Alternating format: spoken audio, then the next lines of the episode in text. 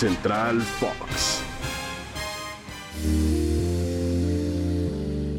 Muy buen día tengan todos, feliz inicio de semana y feliz fin del mes de febrero. Cerramos el lunes 28 y junto a Tony Balso, Ricardo García, les damos una cordial bienvenida a este espacio informativo de Fox Sports a través de Spotify. Vaya jornada 7 de la Liga MX, mi estimado Tony, me complace saludarte.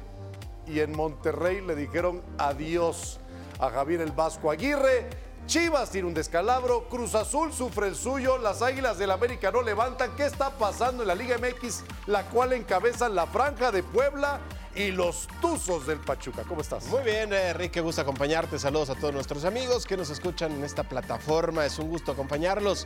Convulsa la Liga MX. La, la verdad, eh, es un fin de semana que, que ha dejado estremecidos algunos proyectos que cuando llegaron, la verdad es que ninguno puede decir que pensaba que tendrían este fin. ¿no? El caso del Vasco Aguirre, regresando de España después de hacer un muy digno trabajo con el Leganés, con una experiencia ya de años en el viejo continente, incluso con alta competencia con el Atlético de Madrid. Las veces que salvó a la selección, bueno, todo mundo pensábamos que un técnico así, con un plantel así, no podía terminar en catástrofe. Y mira que nos equivocamos. Rayados eh, no pudo sostener más el proyecto del Vasco Aguirre y veremos ahora qué es lo que decide. Cierto es que sigue teniendo un plantel excepcional y que eh, sigue siendo un equipo que si logra colarse, que no es tan difícil, entre los 12, pues algo podrá decir en la fase final. Lo más destacado, Rick, me parece es esta voltereta del Puebla, ¿no? Más allá de, de la polémica arbitral que envuelve el partido, creo que la franja demostró de qué está hecho, e incluso con esa dosis de drama que le dio estar abajo 0 a 2 en el marcador para después darle la vuelta a Chivas en la casa del rebaño.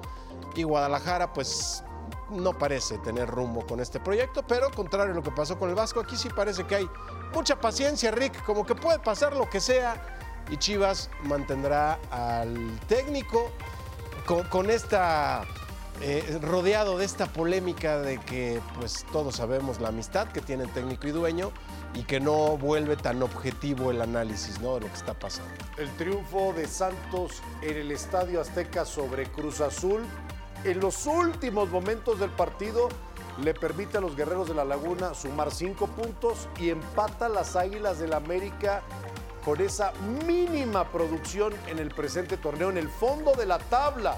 A ver qué se viene para una próxima jornada que está a la vuelta de la esquina, porque ya va a arrancar la jornada 8.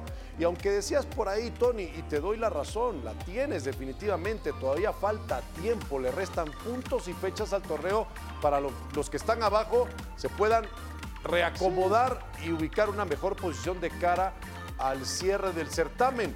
Sin embargo, hay equipos que no se les ve por dónde. Y uno de esos es el América empatando en el clásico capitalino sin goles. No hay producción, no hay anotación. Mientras que Tigres con Miguel Herrera cuenta una historia completamente diferente de un equipo muy ofensivo que capitaliza ahora esas oportunidades y está en esa tercera posición de la tabla general. No, y que va evolucionando conforme avanza el torneo. Parece que este proyecto de Miguel Herrera empieza a tomar la forma que él quisiera.